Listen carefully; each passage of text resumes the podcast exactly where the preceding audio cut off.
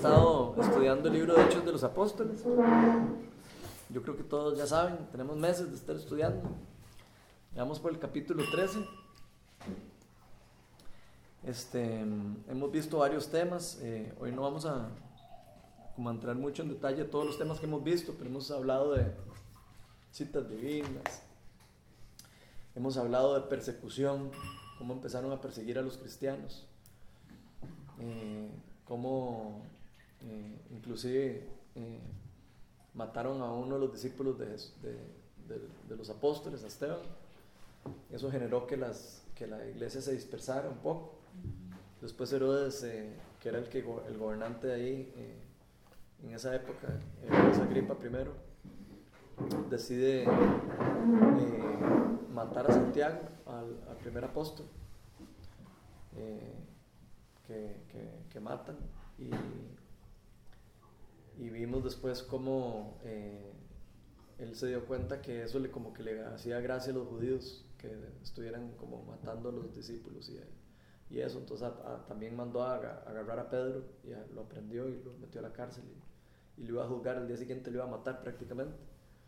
Y eh, la iglesia se juntó, así, a, volar rodillas, como lo, que, como lo que estamos haciendo esta semana por, por Jorlen y, y cambió el, futuro de lo que iba a pasar.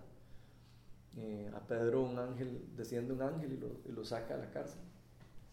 Y, ningún guarda ve lo que pasa y al día siguiente amanece la cárcel vacía y los habían 16 guardas cuidándolo y donde Herodes se da cuenta que se escapó y los guardas no sabían ni cómo habían salido porque no lo habían visto salir de la celda eh, manda a matar a todos los, a todos los guardas y,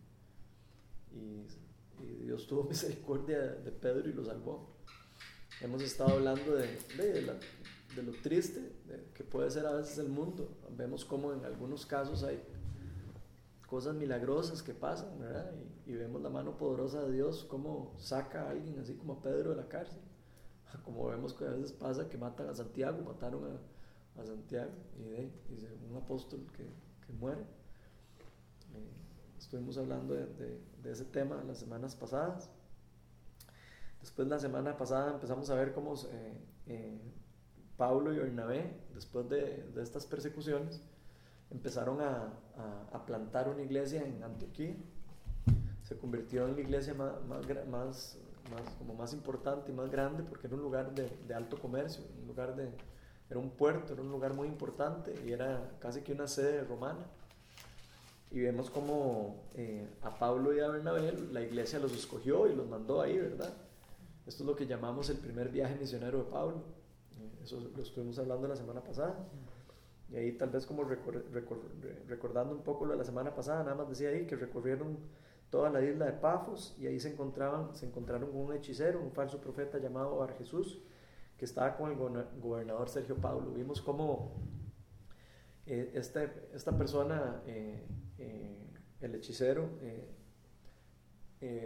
Pablo le empezó a predicar a, Sergio Pablo, que era uno, un alto funcionario. Y este, este hechicero se, se, empieza a meter entre el plan de Dios, ¿verdad? Y a bloquear de que él recibiera la salvación. Él estaba ya como aceptando la palabra y se, se mete, ¿verdad?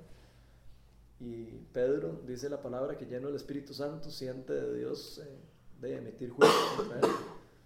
Y, le dice, eh, hijo de no sé qué, eh, ¿por qué te entrometes en, las, cosas de Dios? Y, ahora vas a quedar ciego y se quedó ciego por un montón de tiempo. de hecho no decías por cuánto tiempo se quedó, pero dice que no pudo, inmediatamente se quedó ciego y y, esto vemos también que el efecto que tuvo esto en Sergio Pablo fue eh, un impacto evangelizador también, Se ve como él al final como que acepta y, se queda maravillado del, del, poder de Dios y de lo que Dios está haciendo. Y no cabe la menor duda que eso fue parte de lo, de lo importante que empezó a ser Dios ahí para empezar a, a sembrar las bases fuertes de, de su iglesia, el poder, y lo que estaban haciendo los discípulos era algo verdadero, ¿verdad? Y algo guiado por Dios. Hoy vamos a seguir leyendo lo que continúa después de eso. Vamos a estar en el capítulo 13. es largo lo de hoy. Entonces vamos a leer desde el 13 hasta el 52. Entonces, si quiere alguno que lo quiera leer, tal vez uno que lea hasta el, hasta el 25. Y después otra persona sigue hasta el, resto. Pablo y sus compañeros se hicieron a la mar desde Pafos y llegaron a, a Perge de Panfilia. Juan se separó de ellos y regresó a Jerusalén. Ellos, por su parte, siguieron su viaje desde de, Perge hasta Antioquía de Pisidia. El sábado entraron en la sinagoga y se sentaron. Al terminar la lectura de la ley y los profetas, los jefes de la sinagoga mandaron a decirles, hermanos, si tienen algún mensaje de aliento para el pueblo, hablen. Pablo se puso de pie, hizo una señal con la mano y dijo, escúchenme, israelitas y ustedes, los gentiles temerosos de Dios. El Dios de este pueblo de Israel escogió a nuestros antepasados y engrandeció al pueblo mientras vivían como extranjeros en Egipto. Con gran poder los sacó de aquella tierra y soportó su mal proceder en el desierto unos cuarenta años. Luego de destruir siete naciones en Canaán, dio a su pueblo la tierra de ellos en herencia. Todo esto duró unos 450 años. Después de esto, Dios les asignó jueces hasta los días del profeta Samuel. Entonces pidieron un rey y Dios les dio a Saúl, hijo de Cuis, de la tribu de Benjamín, que gobernó por 40 años. Tras destituir a Saúl, les puso eh, por rey a David, de quien dio este testimonio. He encontrado en David, hijo de Isaí, un hombre conforme a mi corazón. Él realizará todo lo que yo quiero. De los descendientes de este, conforme a la promesa, Dios ha provisto a Israel un Salvador, que es Jesús. Antes de la venida de Jesús, Juan predicó un bautismo de arrepentimiento a todo el pueblo de Israel. Cuando estaba completando su carrera, Juan decía, ¿quién suponen ustedes que soy? No soy aquel. Miren, después de mí viene uno a quien no soy digno ni siquiera de desatarle las sandalias. ¿quién sigue con el 26? Hasta el final.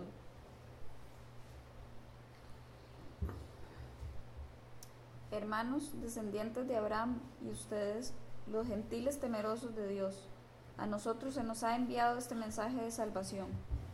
Los habitantes de Jerusalén y sus gobernantes no reconocieron a Jesús por tanto, al condenarlo, cumplieron las palabras de los profetas que se leen todos los sábados. Aunque no encontraron ninguna causa digna de muerte, le pidieron a Pilato que lo mandara a ejecutar. Después de llevar a cabo todas las cosas que estaban escritas acerca de él, lo bajaron del madero y lo sepultaron. Pero Dios lo levantó de entre los muertos. Durante muchos días lo vieron los que habían subido con él de Galilea a Jerusalén, y ellos son ahora sus testigos ante el pueblo. Nosotros les anunciamos a ustedes las buenas nuevas respecto a la promesa hecha a nuestros antepasados. Dios nos la ha cumplido plenamente a nosotros, los descendientes de ellos, al resucitar a Jesús. Como está escrito en el segundo salmo, tú eres mi hijo, hoy mismo te he engendrado. Dios lo resucitó para que no volviera jamás a la corrupción. Así se cumplieron estas palabras. Yo les daré las bendiciones santas y seguras prometidas a David. Por eso dice en otro pasaje, no permitirás que el fin de tus santos sea corrupción. Ciertamente David, después de servir a su propia generación conforme al propósito de Dios, murió, fue sepultado con sus antepasados y su cuerpo sufrió la corrupción. Pero aquel a quien Dios resucitó no sufrió la corrupción de su cuerpo. Por tanto, Dios, por tanto, hermanos, sepan que por medio de Jesús se les anuncia a ustedes el perdón de los pecados. Ustedes no pudieron ser justificados de esos pecados por la ley de Moisés, pero todo el que cree es justificado por medio de Jesús.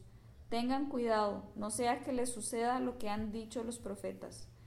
Miren, burlones, asómbrense y desaparezcan. Estoy por hacer en estos días una obra que ustedes nunca creerán, aunque alguien se las explique. Al salir ellos de la sinagoga, los invitaron a que el siguiente sábado les hablaran más de estas cosas. Cuando se disolvió la asamblea, muchos judíos y prosélitos fieles acompañaron a Pablo y a Bernabé, los cuales en su conversación con ellos les instaron a perseverar en la gracia de Dios. El siguiente sábado casi toda la ciudad se congregó para oír la palabra del Señor. Pero cuando los judíos vieron a las multitudes se llenaron de celos y contradecían con maldiciones lo que Pablo decía. Pablo y Bernabé les contestaron valientemente, era necesario que les anunciáramos la palabra de Dios primero a ustedes. Como la rechazan y no se consideran dignos de la vida eterna, ahora vamos a dirigirnos a los gentiles. Así nos los ha mandado el Señor. Te he puesto por luz para las naciones, a fin de que lleves mi salvación hasta los confines de la tierra. Al oír esto, los gentiles se alegraron y celebraron la palabra del Señor y creyeron todos los que estaban destinados a la vida eterna. La palabra del Señor se difundía por toda la región, pero los judíos incitaron a mujeres muy distinguidas y favorables al judaísmo y a los hombres más prominentes de la ciudad, y provocaron una persecución contra Pablo y Bernabé. Por tanto los expulsaron de la región. Ellos por su parte se sacudieron el polvo de los pies en señal de protesta contra la ciudad, y se fueron a Iconio, y los discípulos quedaron llenos de alegría y del Espíritu Santo.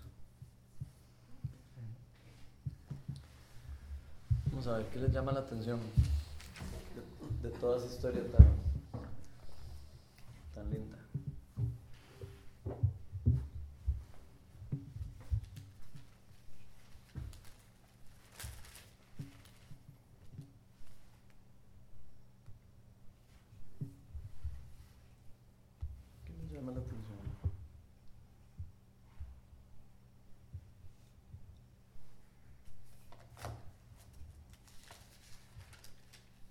está claro que Jesús es el, el que salva. Ok. ¿Por qué está tan claro eso?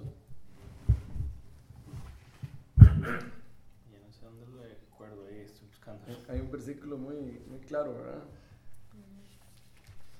Y creo que es este, el 38.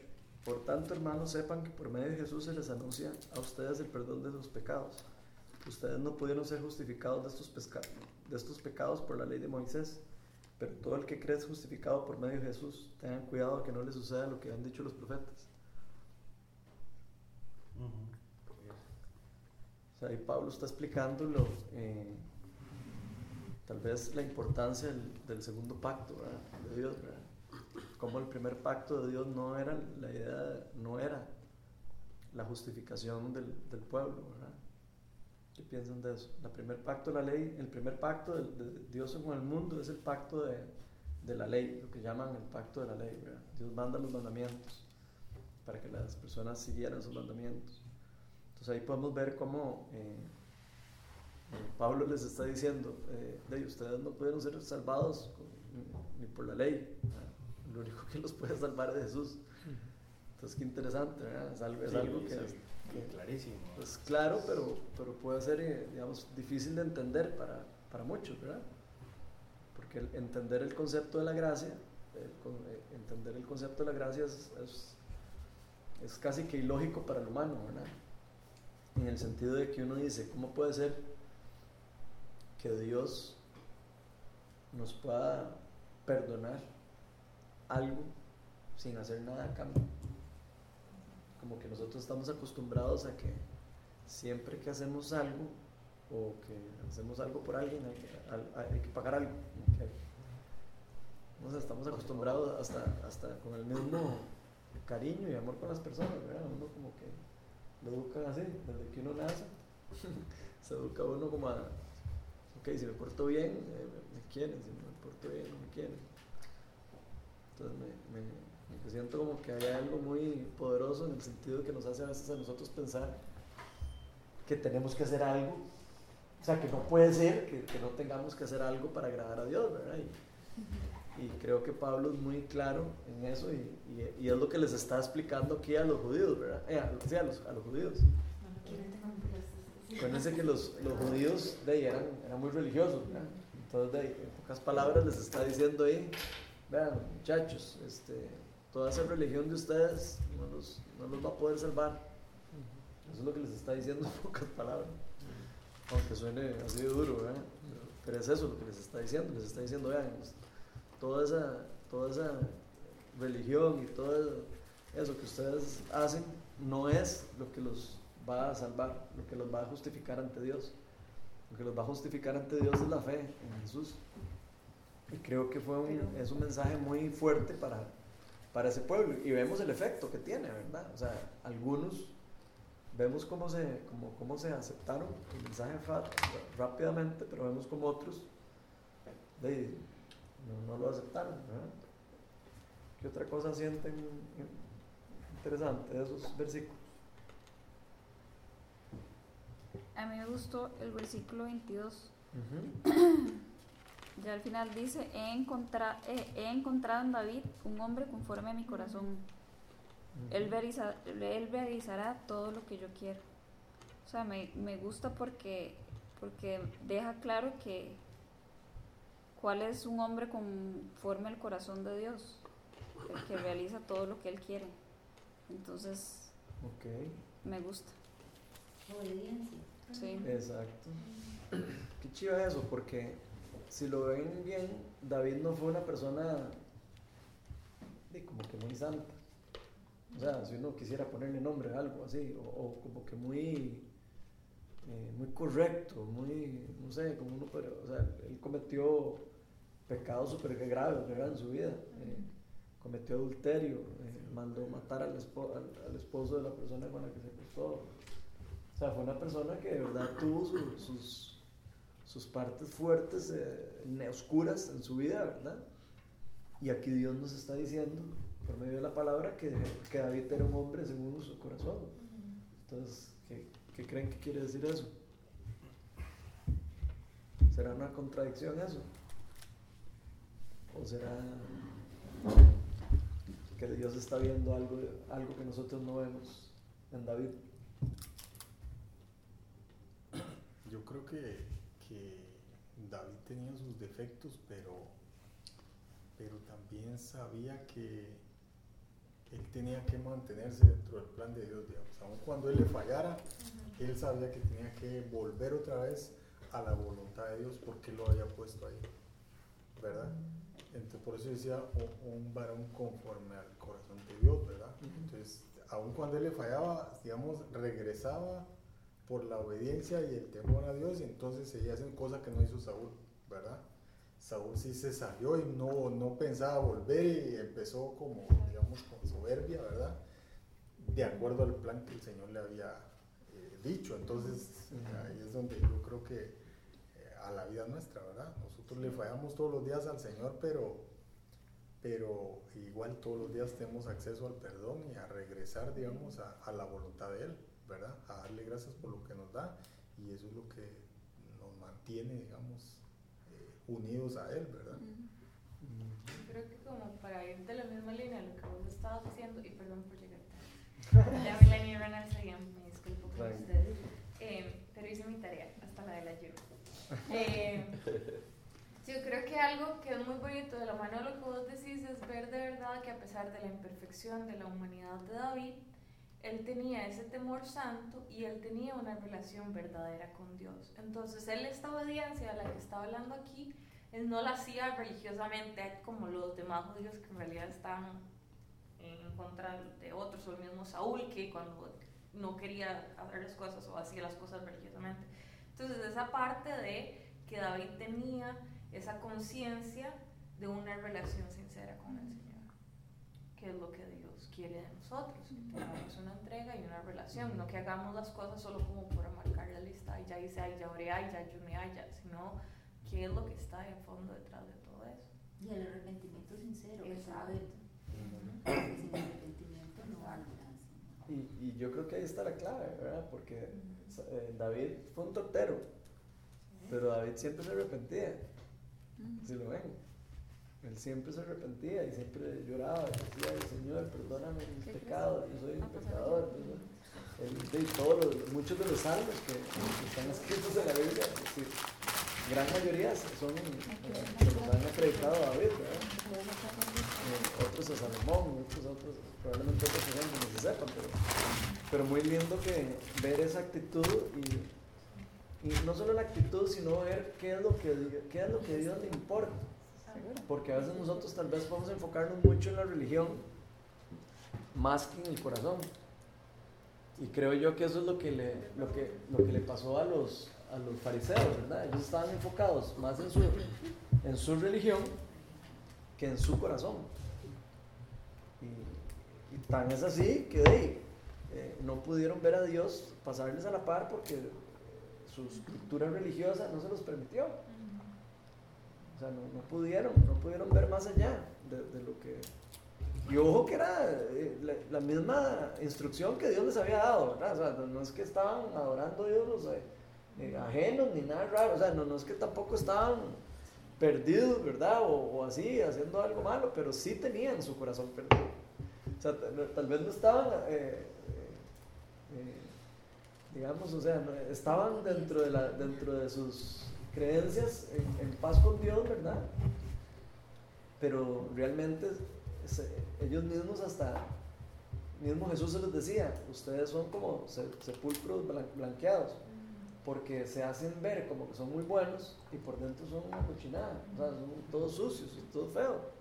Y lo peor de todo es que lo ocultan, o sea, se, se hacían ver como perfectos y, y- y- y hacían creer a las personas que son perfectas y que no, y, eso no existe, no existe la persona perfecta.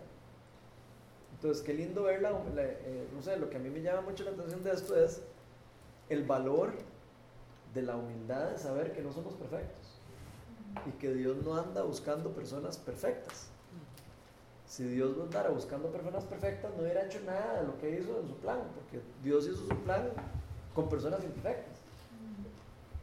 Entonces, qué lindo, qué lindo eso, ¿verdad? Yo creo que a veces tal vez muchos de nosotros nos, nos ponemos, nos imponemos cosas, hasta mismas cargas religiosas a veces que, que hasta nos llevan a, a- cargarnos y hasta sentirnos de que, no podemos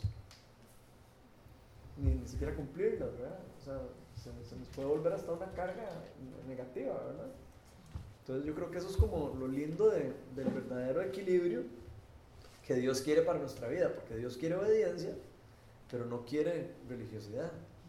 Y ahí es donde vienen lo, como, los extremos, ¿verdad? El extremo religioso y el extremo eh, eh, no, no, no religioso, ¿verdad? Dios nos llama como a un, como a un centro, ¿verdad? a un centro donde podamos nosotros no poner por encima de nosotros la religión sobre el amor de una persona.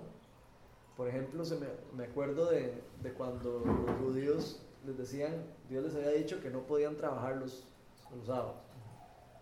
De ahí ellos, había una persona enferma un sábado y no, no le ayudaban porque no podían trabajar. A ese nivel habían llegado de, de- seguir su ley y sus mandamientos. Y, y se ponían furiosos cuando Jesús llegaba y sanaba a alguien un sábado. Y, y les decía, pero es que, es que el sábado no está hecho para... O sea, el sábado está hecho para los, eh, para los hombres. no- Porque ellos no seguían los la hombres para el sábado. no, no, no estaban ellos en la era de la gracia. No habían, en- o sea, y hasta la fecha no entienden lo que es la era de la gracia. Entonces, por eso era que ellos seguían la ley. Por eso es importante, pienso yo, que es que Dios ve nuestro corazón. Porque nuestra mente es muy engañosa, Dios guarde, se fijaron en eso.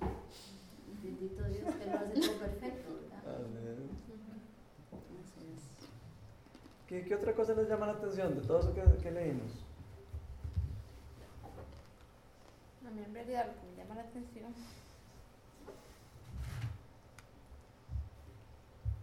es como el misterio del plan de Dios que se ve cuando les dice eso, o sea, que, que ellos tenían que rechazarla para que después se le predicara a los gentiles. Ok.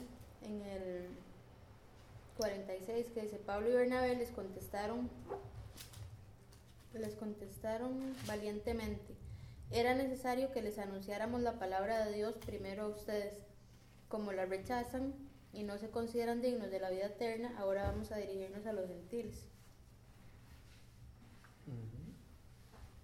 Después dice que ellos se gozaban con, con, con esa palabra, digamos. Los gentiles. los gentiles se alegraron exacto por eso se expandió, digamos, el, el evangelio. Pero es chiva, digamos, porque ahí como que dice, está cumpliendo esa parte que Dios está abriendo el plan, digamos, no solo para el pueblo, digamos, donde él había decidido como inicialmente como manifestarse, ¿verdad? En el pueblo elegido, sino que ya abre la puerta a través de ese rechazo, que tal vez ellos este, piensan que son los que están rechazando, pero que ya estaba eso dentro del plan de Dios, eso es a lo que me refiero. Ujú. Sí, a mí lo que me llama la atención es que vean lo que dice, por ejemplo, Isaías 49, 6. Dice, harás algo más que devorar, que devolverme al pueblo de Israel. Yo te haré luz para los gentiles y llevarás mi salvación a los confines de la tierra. O sea, que, que desde el inicio Dios había escogido el pueblo de Israel, pero para llevar la luz a los gentiles también. Pues que ellos no lo, no, no lo entendieron. ¿Qué fue lo que le dijo a O sea, el, Dios no cambió de plan, fue simplemente es que ellos o sea, no, no, no, no entendieron, o sea, o, o se cerraron o creyeron que eran solo para ellos, malinterpretaron profecías, eh, siento yo, ¿verdad? Desde la profecía donde les dice a Abraham que voy a bendecirte a través de tu descendencia. Eh, eh, Pablo habla de eso en Romanos, creo, donde, donde eso no significaba que todos los descendientes de Abraham, significaba que por medio de la descendencia de Abraham iba a venir la salvación, que era Jesucristo. Entonces hasta eso malinterpretaron los- el pueblo judío, ¿verdad? Entonces a mí me llama demasiado la atención porque eh, es eso que estás diciendo, ¿verdad? O sea, de- Dios tiene una mesa servida para el que quiera. Dios no, Dios no obliga a nadie. Él dice que él tiene una mesa servida. Y, ah, de hecho, hay hasta una parábola donde dice que invita, hace una fiesta. Y todos los que invitó no llegó ninguno. Y entonces, cuando no llega ninguno, digo, vaya, llame a, a- a todos los que andan por ahí afuera, el que quiera llegar y inviten, y se llenó la fiesta. Entonces, eh, a mí me, me llama mucho la atención eso porque, porque yo siento que eso no solo a los judíos le puede pasar, sino a nosotros, ¿verdad? O sea, nos puede pasar a nosotros en el sentido de que, no sé, Dios tiene una- preparado una, un propósito para cada uno de nosotros y, y algunos de nosotros podríamos simplemente no verlo, o sea, simplemente no, no darle la importancia del caso o no, o, no creerlo, nada más. y, y- Dios- el mundo va a seguir, me explico, con o sin uno, va a seguir.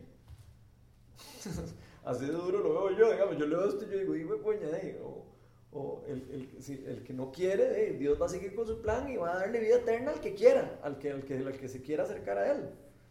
Y eso es lo que la, la palabra que veo que Pablo les está diciendo a ellos, así de duro. O sea, de, si ustedes van a rechazar la vida eterna, rechácenla, pero, pero entonces vamos a ir a, a dársela al que quiera. Y tal vez ahí, digamos, me Duro, pero cierto, Me llama la atención, digamos, si nos vamos a, a, a lo que practicamos hoy día, digamos. O sea, no porque yo busque al Señor, digamos, ¿verdad? Significa, significa que, mis hijas, por ejemplo, automáticamente tienen derecho a la, a la salvación, por ejemplo, ¿verdad? Sin embargo, yo puedo creer que por lo que yo sirvo y hago, digamos, con el Señor, inconscientemente eso se va a dar, ¿verdad? El Señor sí dice que va a bendecir N generaciones para, ¿verdad? Bendito Dios y que así sea. Pero eso no significa que yo no complete mi parte, que es enseñarles que la relación es de uno a uno, ¿verdad? Enseñarles que ellas tienen que vivir su parte con el Señor, ¿verdad? Porque no solo es que porque yo las llevo y están conmigo donde yo hablo o por lo que yo hago, quiere decir que ellas también automáticamente lo pueden hacer porque no es así, ¿verdad? Entonces es importante, digamos, que, que, se les enseñe, digamos, a ser sensibles al Señor, ¿verdad? A vivir una relación, digamos, unilateral con Él, ¿verdad? Porque de ahí es donde nace el resto, ¿verdad? Qué difícil debe haber sido para Pablo el ser judío, conocer la revelación de Dios, ir a predicar y ver cómo todas las personas, por la religión, rechazaron a Dios. Para mí me parece que debe haber sido muy doloroso para él. Imagínense usted un fariseo estudiado así, con el alto nivel que tenía él, y, tan convencido de lo que estaba predicando, y ver cómo el pueblo escogido de Israel estaba, estaba rechazando al Dios viviente. Vean qué chido lo que dice Romanos 9. ¿va? Abran- Los que tienen ahí Biblia, abran en Romanos 9, del 1 al 5.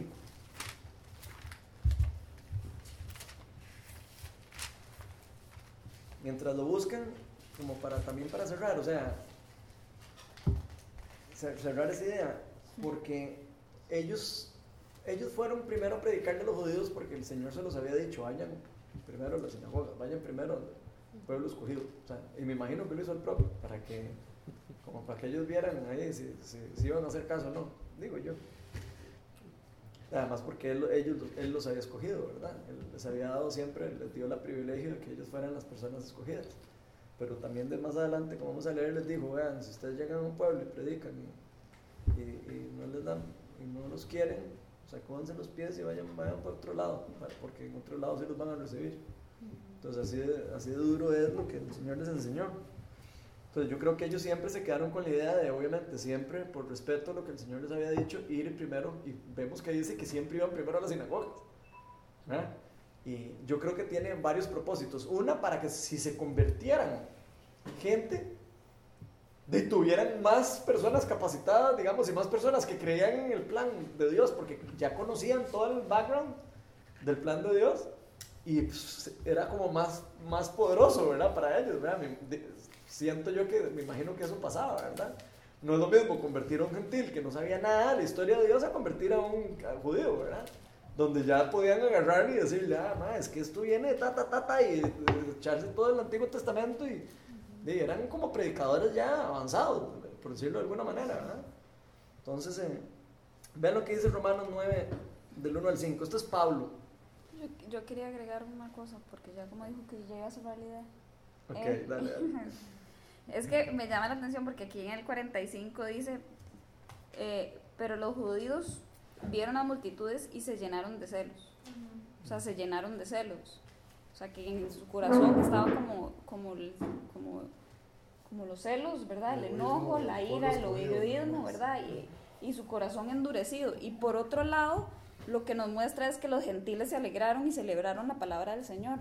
O sea, son como dos escenas, ¿verdad? De, de que nos puede pasar a nosotros también, o sea, de ya creernos que ya tenemos la salvación, de que ya, ¿verdad? Ya estamos con tiquete directo, de qué fácil es a veces no, lo puedo ver, porque digamos, ayer que fuimos a Hogar Siembra y ver a esas chiquitas tan deseosas, ¿verdad? Y tan necesitadas y, ¿verdad? O sea, a veces nosotros estamos en un lugar y estamos ahí, no, qué música más fea la que están tocando, o sea, que no toque ese que canta, feo, ¿verdad? Y podemos estar en esa crítica y, es- y podemos estar en, en casi que en la misma actitud que pueden tener aquí los judíos, ¿verdad? O sea, como criticando, como, como que eso no me gusta, como que, que feo, ¿verdad? Y no tener una actitud de agradecimiento a Dios, porque al final el que estamos adorando y el que, el que merece la honra y la gloria es Dios, independientemente de, de la persona eh, imperfecta que está delante, ¿verdad?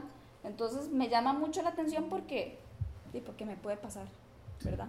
Y, que, y, que, y, y muy fácil de caer en esa, en esa, en esa actitud. Entonces, la verdad que me habla muy también.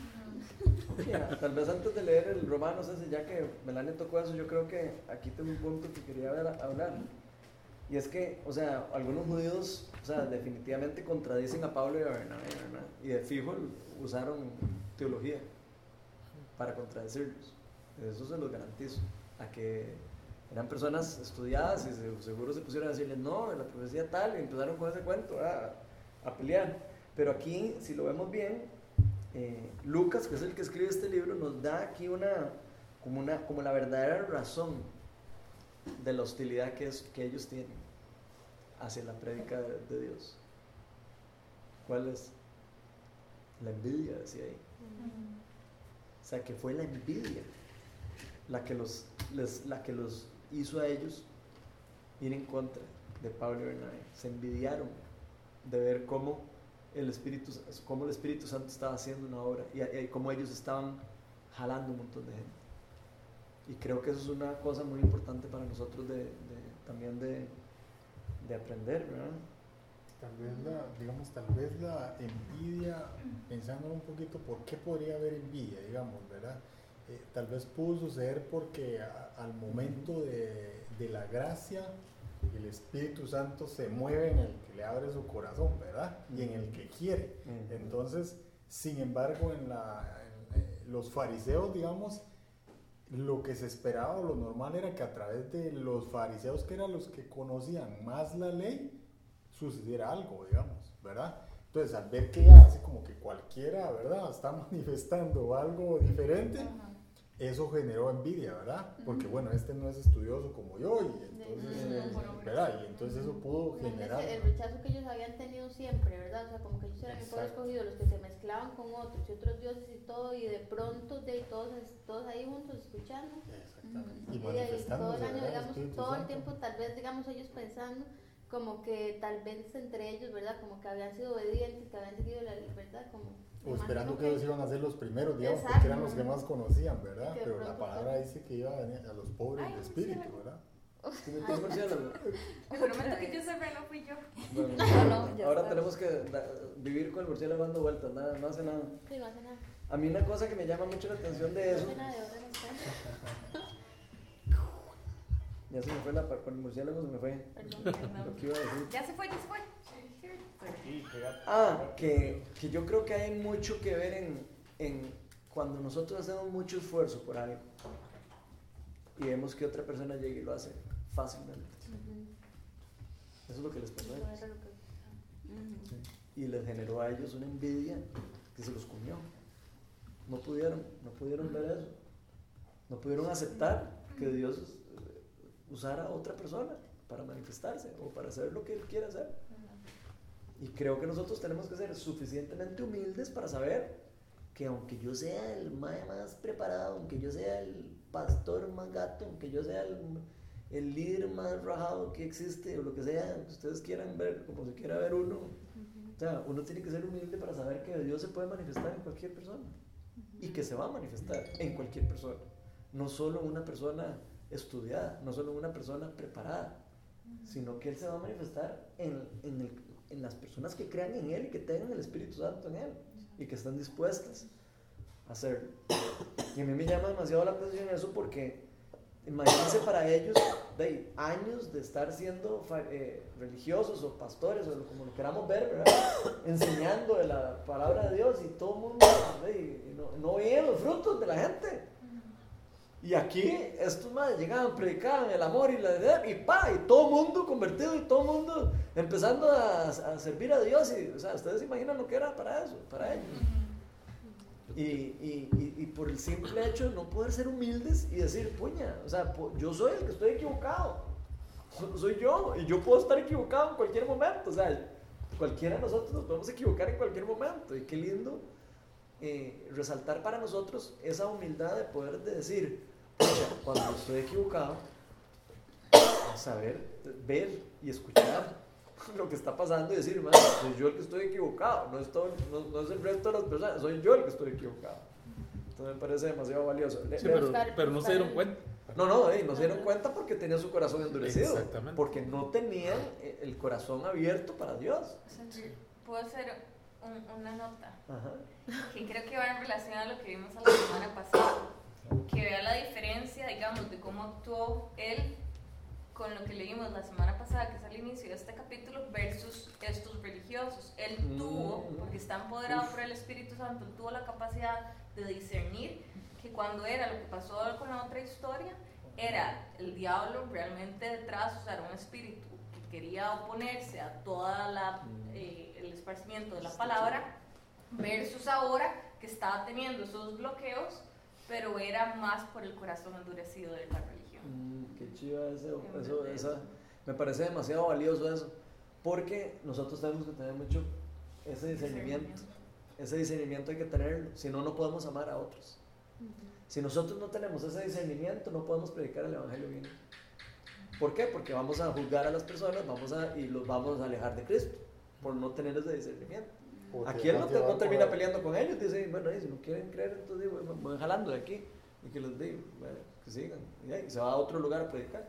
O te dejas envolver por un falso profeta, igual, digamos, si no tienes discernimiento. porque O puedes pensar que hay que expandir la palabra y todo, pero, pero si es alguien que no está alineado al plan de Dios, simplemente te vas a dejar llevar, porque pensás que él es eh, algo que el Señor quiere expandir, sí, pero tal vez no es el medio, ¿verdad? ¿Cómo identificas eso? El Espíritu Santo. Y conociendo la palabra de Dios, porque sabemos que Dios no va a hacer nada en contra de su palabra. ¿verdad? Entonces es, es muy importante el- también el conocer la palabra de Dios, el conocer el propósito de Dios. Creo que es una, algo muy importante y muy valioso porque también hay ministerios de ministerios, ¿verdad? Hay ministerios de que pueden de desviarse. Y, y- y- y- y fue- ¿Cómo podemos saber si el ministerio se está desviando? De por medio de la palabra de Dios. Por medio de la palabra de Dios podemos saber si, si ese ministerio está caminando para donde tiene que caminar o no. Podemos eh, eh, inmediatamente. La palabra de Dios dice que las tinieblas se resaltan a la luz. O sea, cuando la luz del Evangelio y cuando la luz de la palabra de Dios eh, ah, eh, resplandece, la, las- la cochinada sale a la luz. Así funciona. Entonces, eh, yo creo que de, lo lindo es de nosotros estar siempre como temerosos de Dios. Creo yo que esa, a mí me gusta decir, la gente que no le gusta decir temerosos de Dios porque creen que es, que es que creer que Dios lo va a estripar a uno como un dedo. Pero no, yo siento que es más como de respeto y como de saber de que Dios es soberano y poderoso y, y nos ama y todo, pero, pero que hay que tener el respeto, o sea, hay que saber, eh, hay que tener cuidado con lo que uno también con lo que uno hace. Y si uno se equivoca, decir, me, me equivoqué. Sé, a veces uno tal vez también puede decir algo que no, no es cierto, o lo que sea, o que se equivocó. Y creo que uno tiene que tener la humildad para, para decir, "Di, no, esto está mal. Y, creo que es algo muy valioso para nosotros aprender. Vean qué lindo lo que nos dice Romanos, ahora sí, Romanos 9, del 1 al 5. Porque es este mismo Pablo hablando de esa tristeza, de eso. Esto es mucho después, Romanos escribe después de todo esto que estamos leyendo. Entonces vean qué lindo, qué, qué lindo. ¿Quién no quiere leer? Del 9, Romanos 9, del 1 al 5. Voy yo. Digo la verdad en Cristo, no miento. Mi conciencia me lo confirma del Espíritu Santo. Me invade una gran tristeza y me embarga un continuo dolor. Dese- desearía yo mismo ser maldecido y separado de Cristo por el bien de mis hermanos, los de mi propia raza, el pueblo, el pueblo de Israel. De ellos son, de ellos son la adopción como hijos, la gloria divina, los pactos, la ley y el privilegio de adorar a Dios y contar con sus promesas. De ellos son los patri- patriarcas y de ellos, según la naturaleza humana, nació Cristo, quien es Dios sobre todas las cosas. Alabado sea por siempre. Amén. Ok, vean qué, qué chido, ¿verdad? Él tiene clarísimo que Dios los escogió a ellos, que Dios se iba a manifestar por medio de ellos. Tiene un grandísimo dolor de ver a sus hermanos del pueblo cómo rechazaron a Dios. Y, y aún así dice, bueno, Jesús, y, exalta a Jesús de vuelta, otra vez. Entonces, no sé, me, pareció como demasiado lindo. Y, y sí creo como que eh, me llama mucho la atención esto de que, de como que ellos no ¿qué es lo que dice ahí? Dice, les entregó la ley, les dio el privilegio de adorarlo, les dio todo lo que necesitaban. Y aún así, no quisieron. Entonces, no sé, yo a veces lo veo y lo veo que nos puede pasar también a nosotros. O sea, se preparan cosas para que nosotros acerquemos a Dios, para, para que nosotros aprendamos de Dios, para que nosotros conozcamos de Dios. Y mucha gente ni las aprovecha. Yo lo digamos, ahora que yo fui a- el, el lunes a, a esta actividad, yo dije, qué chido, man. Qué chido es ver, qué chido es ver cuando hay gente agradecida. Cuando uno llega y presenta la palabra de Dios y hay gente con hambre. Y la gente, o sea, es otra cosa. Es que ustedes hubieran visto eh, eso. Yo estoy con una lástima no haberlo grabado para que ustedes oyeran a esas chiquitas cantando y ustedes vieran a Dios manifestarse en personas que probablemente no, tal vez ni conocen mucho de Dios, pero están con hambre, personas necesitadas. Y veo lo mismo que pasa que cuando Jesús llegó al mundo.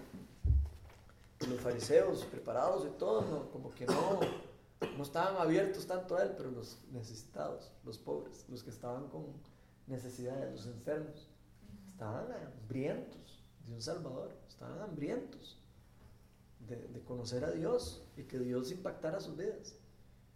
Y, y- y- Jesús le- le- siempre hacía algo increíble con ellos, ¿verdad? Siempre les, les hacía, inclusive hasta los que no eran judíos, cuando, cuando llegaron algunas personas ahí, la muchacha que, di- que le dice que sí, que era como samaritana, creo, y que le dice que, que le sane la hija.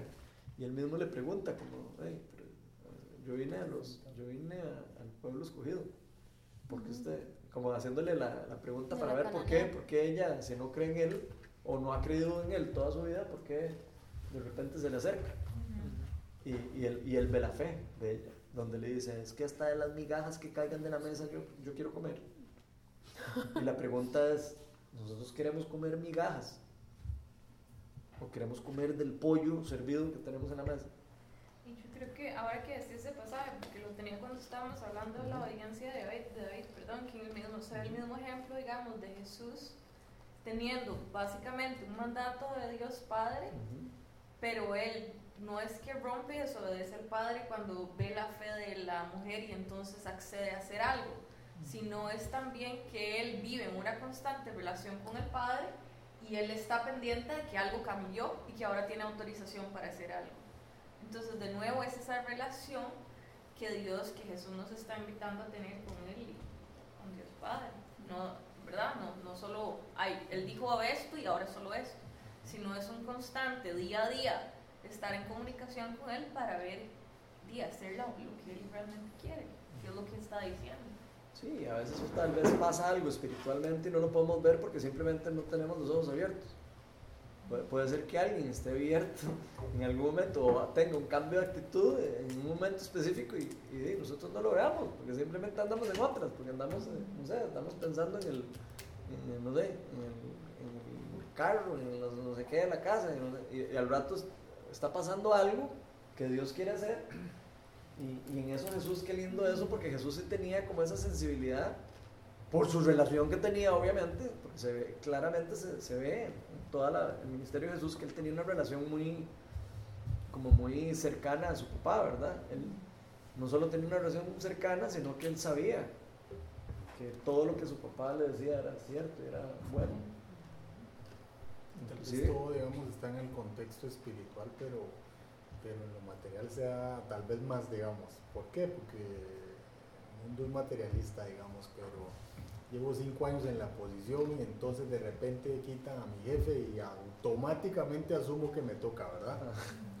Pero no fue así y eso me amarga, ¿verdad? Y entonces no, no quepo porque tal vez lo que sucedió en mi perspectiva me tocaba, ¿verdad? Y eso pasaba con los fariseos, hubieran, ellos Ah, esperaban que a ellos los utilizara, digamos, Dios para, para expandir el plan. Y entonces eso le pasa a uno, le pasa con el vecino, y dice uno, pero este ni siquiera va a la iglesia, ¿verdad? Pero le va bien en los negocios y anda por aquí, anda- y los y, ¿verdad? Y entonces la envidia te, te corroe el, el corazón, ¿verdad? Y te pasa lo del hijo pródigo, ¿verdad? Entonces, digamos, es muy fácil caer en eso, ¿verdad? Y, y lo hacemos todos, ¿verdad? En algún momento caemos en eso, ¿verdad? Pero a este sí, a mí no, ¿verdad?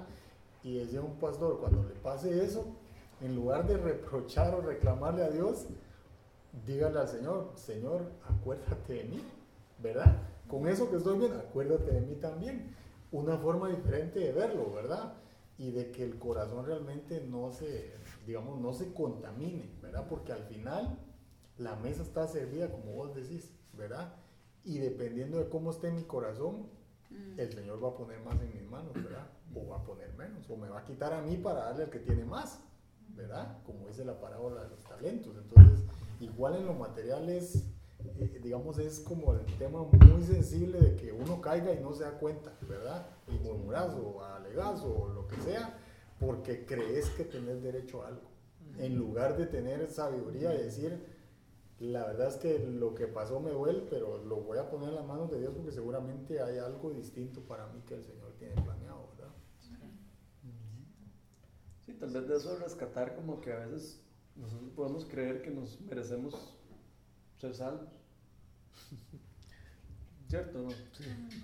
Ah, no, es que yo, es que yo, yo me merezco ser salvo, porque yo, Yo me he portado bien. porque yo soy bien portado y yo voy a la iglesia y yo voy aquí y hago esto y hago el otro.